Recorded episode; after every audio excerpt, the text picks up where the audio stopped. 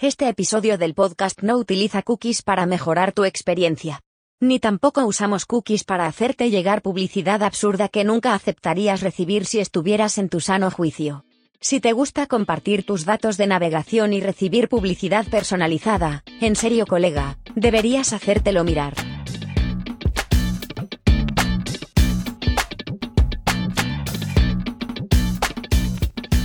Las cookies de terceros se nos mueren. Google le ha puesto fecha de defunción, ha creado su certificado propio de defunción para que a partir de mayo del 2022 Google Chrome ya no permita cargar cookies de terceros en sus navegadores. Eh, teniendo en cuenta que las cookies de terceros han pagado gran parte de la fiesta de Internet, el hecho de que el navegador más usado en el mundo las deje de permitir pone sin duda fecha de caducidad para el uso de las cookies de terceros. Es importante destacar que las cookies no desaparecen, las eh, cariñosas cookies no van a desaparecer, sino que desaparecen las cookies de terceros, esto es, las cookies cargadas desde dominios externos al que carga eh, la propia página web. Eh, ese apagón de las cookies de terceros para mayo del 2022 redefine lo que es una industria de la publicidad digital y al mismo tiempo también viene a demostrar cómo los últimos años, o por lo menos los últimos meses, ha habido cambios drásticos con respecto a cómo eh, organizar los negocios derivados del consumo de contenidos en Internet. En este episodio ah, voy a hablar un poco de eso, sin ser un experto ni mucho menos, pero sí que me gustaría poner algunos datos encima de la mesa, comprender cómo puede afectar esto a esas empresas de publicidad que viven de, de los contenidos digitales y cómo afrontar también eh, alguna solución o alguna pista que nos ayude a saber por dónde van a ir los tiros en el caso de las cookies.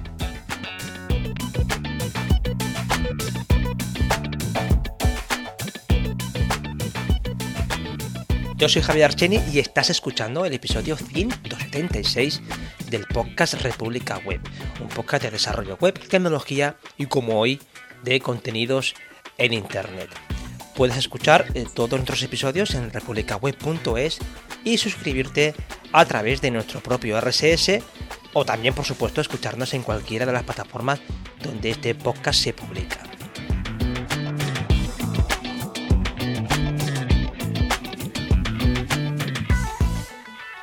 Efectivamente, Google Chrome es el navegador eh, más eh, usado en el mundo. Tengo datos recientes, según StatCounter eh, a nivel mundial, Google Chrome ya se utiliza por el 64% de los usuarios,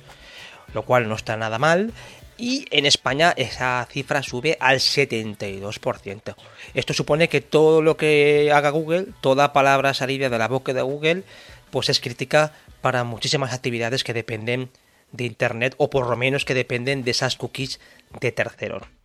muy especialmente, por supuesto, todo relacionado con la publicidad que se basa en exclusiva o casi en exclusiva de la recopilación de información a través de esas cookies de terceros. El caso es que esas cookies de terceros que ya tienen fecha de caducidad ya venían siendo arrinconadas en los últimos tiempos por, o tanto por la parte legislativa como incluso por los propios navegadores. Eh, concretamente, el, el RGPD o la GDPR ya eh, ha dado una vuelta de tuerca recientemente para que los usuarios sepan y entiendan cómo gestionar sus propias eh, cookies eh, a la hora de visitar los sitios web. Ahora mismo, la, mayoría de sitios web informaban, porque estaban obligados a, a, informar si su sitio web utilizaba cookies, tanto las cookies propias como las cookies de terceros, y a partir de ahora incluso tienes que dar opción a los usuarios a eh, desactivar las cookies que ellos no, quieran cargar en su página web. Esto dificulta muchísimo que servicios de, pues por ejemplo, de analítica web o servicios de seguimiento o servicios de experiencia de usuario sean cargados voluntariamente por los usuarios. El caso es que si hablamos de control por parte de los usuarios, otra vuelta de tuerca, la parte de la privacidad, que parece como la niña bonita de los próximos años en esto de Internet, otra vuelta de tuerca ha venido también por la parte de Apple, que lleva ya un tiempo, lleva ya un tiempo eh, dando, apretando las tuercas con respecto al tema de privacidad y en su última actualización, en la 14.5, eh, de su sistema operativo móvil, del iOS, ha incluido por defecto el bloqueo de lo que son las recopilaciones de datos sin el consentimiento del usuario. Por tanto, tenemos muchos frentes abiertos. Tenemos eh, los frentes abiertos por las grandes tecnológicas que ya descartan o han descontado el uso de las cookies de terceros y al mismo tiempo un empuje, por lo menos aquí en, Europa, por parte legislativo para que las cookies de terceros no tengan ese campo abierto que han tenido hasta la fecha. Eh, son muchos los navegadores, comentaba, que, ya han apretado las tuercas, pero mm, Safari siendo uno que ha llevado un poco la iniciativa por su cuenta en la parte de privacidad, son los, el resto de, navegadores, esos que tienen esos porcentajes tan pequeñitos en StatCounter, eh, los Firefox, Vivaldi, eh, Brave, Opera, los que ya incorporan desde hace tiempo esa, esa posibilidad de bloquear las cookies de terceros y también todos los scripts de seguimiento orientados a, la publicidad y a la recopilación de datos. Así que esos navegadores que son usados por el resto de por porcentaje menor pero no, vamos por supuesto muy respetable de usuarios que ya bloquean desde hace tiempo esa, esa carga de cookies de terceros Además, no solamente cargan las de, bloquean perdón, las cookies de terceros, sino que también bloquean un montón de cosas. Por ejemplo, eh, la atención como Firefox desde hace tiempo ya también bloquea eh, lo que él llama el denominado fingerprinting, que no es ni más ni menos que la identificación, una huella digital a través de diferentes métodos para identificar a los usuarios que visitan los sitios web, sobre todo para saltarse esas restricciones con respecto a esas herramientas de analítica digital o a esas herramientas que permiten comprobar las visitas recurrentes de los usuarios. En la parte de Google Chrome es verdad que ya pone fecha para eh, evitar la carga de cookie de terceros, pero actualmente si descontamos la cantidad de gente que ha instalado desde hace mucho tiempo ya bloqueadores de trackers y bloqueadores a través de extensiones de cookies o incluso a través de, sistemas como por ejemplo el PyHole, los VPNs o incluso eh, este que tenemos en casa, el, Maza de, de Android, que es un script que permite bloquear a nivel de resolución local las peticiones eh, a una lista enorme de conocidas direcciones de carga de scripts de publicidad. Pues, si contamos que muchos de sus usuarios de Google Chrome ya utilizan ese tipo de herramientas, tenemos un montón de gente que es por lo menos más difícil de hacer un seguimiento a través de, su navegación. En, esta, en este escenario, eh, Google lo que ha propuesto es una cosa que ha puesto en pie de guerra a muchísima gente en el sector, que es un, engendro llamado Flock, que viene a ser, la traducción viene a ser como aprendizaje federado de cohortes, es un nombre precioso, en el que Google propone un sistema alternativo que despegándose, sobre todo despegándose por esa dificultad que existe para, para a través de cookies de terceros poder hacer un seguimiento real y efectivo de lo que es la navegación de, o, la recopilación de datos de usuarios a través de la navegación, ellos han inventado este sistema. Ellos están continuamente, por lo que he estado viendo, están continuamente intentando sacar alternativas que permitan eh, pues, identificar mejor a los usuarios. Y lo último, esta propuesta de Flock, que lo que hace es colocarte en grupitos, en grupos Mm, por lo que dicen, bastante reducidos, creo que son unas mil personas, grupitos, cajitas que paquetizan a los usuarios en función de una serie de, eh, pues bueno, lo que es la navegación, sus intereses, un poco lo que hace también a grosso modo lo que hace también lo que puede hacer Facebook con sus usuarios, ¿no? Eh, va colocando etiquetas a sus usuarios y en función de una serie de atributos, en función de una serie de segmentaciones, pues te llega la publicidad. Más o menos sería lo que, lo que Google ha venido a presentar con, con Flock, que ya ha tardado poco eh, tanto los otros navegadores como gran parte de la industria, especialmente la industria publicitaria, en ponerse en contra porque no resuelve nada más allá de los propios problemas de Google. Así que tenemos un escenario en el que las cookies de terceros tienen pocos amigos, muchos enemigos y que al mismo tiempo abre un debate de las cosas que pueden pasar a partir de ahora.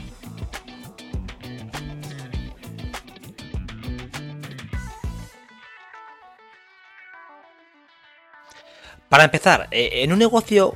multimillonario como el de la industria de la publicidad digital, o el Acted, ¿qué implicaciones tiene el ocaso de las cookies de terceros para las empresas de publicidad?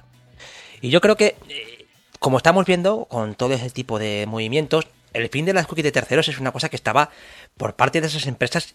viendo artículos y leyendo algunas reseñas. Esas empresas ya hace tiempo que estaban descontando esta, esta muerte de, la, de las cookies y ya ven alternativas. Incluso ya ven, hace mucho tiempo que ya ven que, los gigantes de Internet, los, eh, los Amazon, los, los, Google, los Facebook, se quieren quedar con todo el pastel y lo ven más como más, más que con un colaborador, los ven más como un enemigo, ¿no? Gente que le está, le está poniendo un pastel y luego se lo va a quitar. Eh, de hecho, eh, viendo algún artículo, eh, me he encontrado con que la empresa Criteo, que es una empresa de programática, hizo recientemente, bueno, recientemente hace cosa de unos seis meses, hizo una encuesta entre mil ejecutivos de marketing de todo el mundo y un tercio de todos los ejecutivos pues veía que sus campañas, su, su trabajo depende en exceso de esos gigantes de Internet, de los Facebook, de los Google y de los Amazon. Amazon, que por otra parte, si eh, hay que destacarlo, hace mucho tiempo que también entró en el juego de la publicidad y ya la publicidad supone un grandísimo pastel para sus arcas, ¿no? Muchas veces se comenta que, sí, que el gran motor de Amazon, el gran motor rentable es la nube, pero eh, gracias a la publicidad es un negocio altamente rentable que está ofreciendo unas cada vez unos rendimientos mejores para ellos, con lo que han entrado también Amazon, como, como, como no puede ser de otra forma, ha entrado también en un sector muy rentable y que se añade, por si fuera poco, a otras dos grandes monstruos como Facebook y Google en el mundo de la publicidad. La cuestión está en que eh, muchos, muchos de, muchas de esas empresas de Acted llevan bastante tiempo intentando buscar alternativas y buscar independencia con respecto a a las herramientas que les ofrecen los gigantes de Internet. Y por lo que yo he estado viendo, la, industria de la publicidad digital se mueve mucho o tiene su esperanza está fundada en lo que es la inteligencia artificial. Ellos han presentado, yo veía un, me ha parecido interesante un,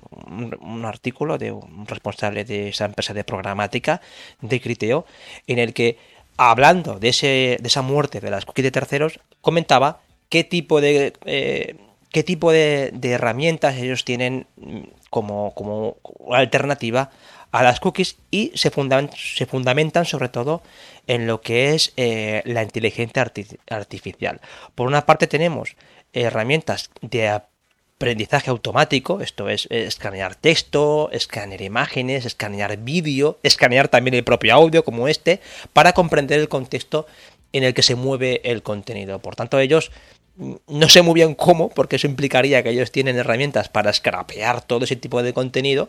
pero ellos están tirando mucho por el tema de la inteligencia artificial. Están buscando también mucho cruzar lo que son audiencias, lo que es bastante habitual en el mundo este de la publicidad. Si te gusta un tipo de contenido, pues te voy a ofrecer ese contenido, con lo que esa similitud con los medios de comunicación también forma parte de, la, de las herramientas que ellos consideran que pueden ser interesante. Y también volviendo con el tema de la inteligencia artificial también quieren ver cómo ofrecer campañas de seguridad de marca. O sea eso de que pasaba pasaba mucho no que esos anunciantes que veían que en ciertos vídeos de violencia o en ciertos vídeos de, de contenido eh, no no apto para menores pues aparecían sus anuncios. Ellos también quieren garantizar que eh, la industria también ofrece seguridad de marca a los anunciantes. Y por último, ellos lo que también ven es que eh, necesitan tener eh, mm, mayor control sobre cómo optimizar la creación de anuncios a, tiempo real, ¿no? Que sean, como pasa con la programática, ¿no? Esa, esa forma de gestionar los anuncios en tiempo real, como tener la capacidad de mostrar anuncios o generar anuncios relevantes para los usuarios en tiempo real a través de las diferentes plataformas o páginas web. El caso es que eh, la industria publicitaria yo veo que se mueve, no, nunca han sido una industria lo suficientemente abierta, ellos siempre han jugado mucho a ser eh, la parte oculta, la parte muy rentable del mundo eh, Internet, pero ahora ven que necesitan independencia como también la necesitan los creadores. En esta parte también habría que preguntarse, como gran pregunta, ¿está siendo Google realmente honesto con toda esta jugada? Esto quiere decir que Google parece que quiere jugar a dos bandas, quiere jugar a la banda de yo tengo mis usuarios, pero también admito que haya mucha gente que me traiga negocio. El caso es que, eh, como decía antes, todo el mundo odia el Flock, porque todo el mundo eh, entiende que Flock es un invento cerrado para Google. No resuelve para nada el problema de la privacidad, todo lo contrario, sigue siendo un, sistema opaco en el que Google te coloca en una caja, pero tampoco te dice por qué estás en esa caja o cómo ha conseguido ponerte en esa caja. Y además, eh, como veíamos antes, Google tiene una cuota de mercado tan alta que, puede permitirse hacer casi casi cualquier cosa. a su favor tiene que muchos consumidores no tienen ningún tipo de reparos a la hora de, introducir sus datos o, compartir datos con ellos, con lo que esa es la gran ventaja que tienen esas empresas. la, inmensa mayoría de la gente no, no tiene interés en, su privacidad, con lo que eh, al mismo tiempo ellos juegan esa baza. Eh, te pongo la baza de la privacidad por delante, pero por otra parte sé que no te importa, con lo que puedo hacer contigo lo que yo quiera. Y por otra parte también eh, es, interesante ver que además de que Google controla la parte del navegador, ellos a, través de sus servicios propios, pues controlan una cantidad, unos océanos de datos que pueden hacer prácticamente, prácticamente con sus servicios propios cualquier cosa para obtener información de sus usuarios. Con lo que está siendo Google realmente honesta con todo esto, yo creo que eh, la mayoría de la gente que le ha dado dos vueltas a la situación comprende que no, está haciendo lo que es normal, es hacer su negocio y poner eh, al usuario en, la última parte de, todo este proceso. Y a partir de aquí, eh, ¿cómo conseguimos un equilibrio entre lo que es una web gratuita y al mismo tiempo que sea económicamente viable? ¿no? Y es porque esa es la gran cuestión que ahora mismo eh, muchos ponen encima de la mesa. Eh, por ejemplo, las empresas de publicidad saben que su sistema, ellos lo reconocen. Mi sistema no es el mejor, pero funciona, ¿no? Eh, yo pago mis facturas, pago a la gente que produce contenidos y no deja de ser una realidad que, la, que, esta muerte anunciada las cookies de terceros, lo que deja de ser más es un elemento, es un elemento adicional en la tendencia a que se paguen por los contenidos, ya sea bajo modelo de suscripción o ya sea bajo modelos de pago único, pero estamos viendo como Internet cada vez es más de poner el dinerito encima de la mesa. Para muchos ese cambio no es un cambio que pueda producirse de la noche a la mañana, o sea, tú no puedes pasar de un modelo de contenidos de pago de la noche a la mañana, sino que tienes que intentar que ese modelo mezclarlo con modelos de pago, modelos de publicidad, que esté repartido más la cesta de los ingresos que tienes con respecto a los contenidos. A partir de aquí, cobrar por los contenidos solo está mm, en la mano de productores muy especializados o que tengan una capacidad enorme de generar contenidos. Estoy pensando en las grandes cabeceras de, las revistas, de, los periódicos, que tienen esa capacidad inmensa de generar contenidos por lo que la gente está dispuesta a pagar porque sabe que la calidad es, eh, vamos, va con la cabecera pero el resto de las personas tendremos que ir pensando en formas de, oye, mira, pues si me caen los ingresos por publicidad, pues tendré que mantener una publicidad un poquito más acorde a los, a, los usuarios. A partir de aquí, pues, ideas que se pueden, o por lo menos que se me ocurren a mí, con respecto a, este mundo de la muerte de las cookies, o que lo que supone eh, la falta de financiación por parte de la, de la publicidad, es, eh, en la parte de información, yo creo que la solución está inventada, y es garantizar que tenemos unos medios públicos en los que eh, se, se, garantiza una información independiente y que elimina gran parte de esa necesidad o por lo menos elimina esa, esos, esos medios que viven exclusivamente de la cantidad, no de la calidad. Y yo creo que cuando tú tienes unos medios públicos transparentes y al mismo tiempo que, que sepamos lo que nos cuestan, eso por lo menos lo que garantiza es que eh, todos nos ponemos en el mismo terreno. El ejemplo tan habitual es en Reino Unido, ya sé que es un ejemplo muy manido, pero, pero siempre viene bien recordarlo. O sea, en Reino Unido tú pagas por cada televisor que tienes en casa para ver la BBC. Si tú sabes lo que te cuesta ver la BBC, vas a ser más proclive a tener siempre el, eh, a la BBC entre ceja y ceja. Eso ha pasado hace poco con, os pongo el ejemplo que ha pasado hace poco con la cobertura que ocurrió con, la, con, la, muerte de, de marido de la reina de Inglaterra. Eh, se murió el marido de la, reina de Inglaterra, cortó el AEBC todo lo que tenía previsto y empezó a poner la cobertura eh, de la muerte del señor este y, hubo, un montón de gente que se quejó. Eso sería impensable aquí. aquí se muere eh, el emérito y se muere el emérito y, y tienes que tragarte la televisión y a nadie se le ocurriría llamar a la televisión española para decir, oiga, que yo no quiero ver esto. Pues allí sí, porque la gente es más consciente de los contenidos que está pagando. Otra idea que se me ocurre, pues las aportaciones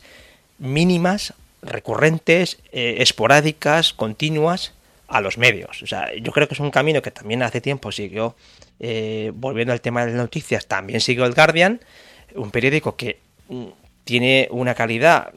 incontestable, pero al mismo tiempo ha garantizado que todos los contenidos sean abiertos gracias a que mucha gente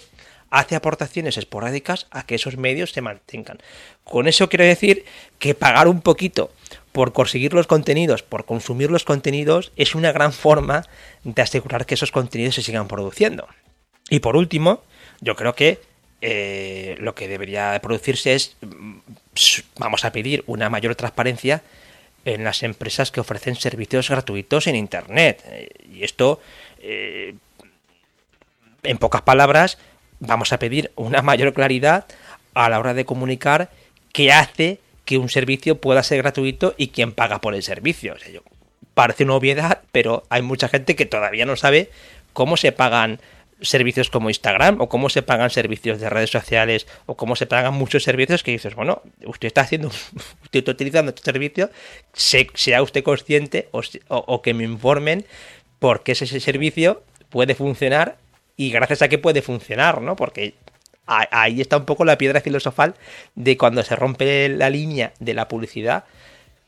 ¿por qué dejan de ser esos servicios gratuitos o por qué esos servicios de repente ponen el en el cielo, como ha pasado con el ejemplo de Facebook, cuando le cortan el grifo de la utilización de los datos de la gente en sus aplicaciones. Y hasta aquí este episodio especial sobre las cookies de terceros que he querido hacer sobre todo para destacar que las cookies es una herramienta habitual dentro de lo que es un sitio web